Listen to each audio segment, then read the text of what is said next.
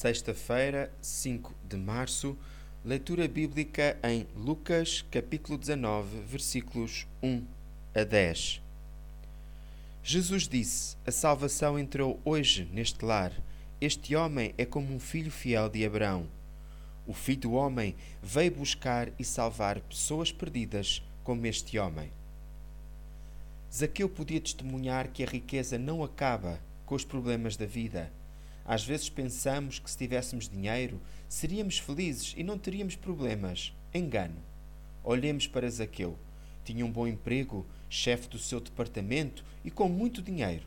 Podia comprar tudo o que quisesse, menos a felicidade e a paz que desejava.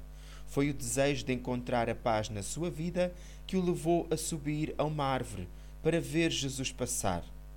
Mas Jesus não passou somente. Parou e olhou para Zaqueu, e a vida deste homem foi transformada. O profissional Pão do Céu é apresentado pela União Bíblica de Portugal.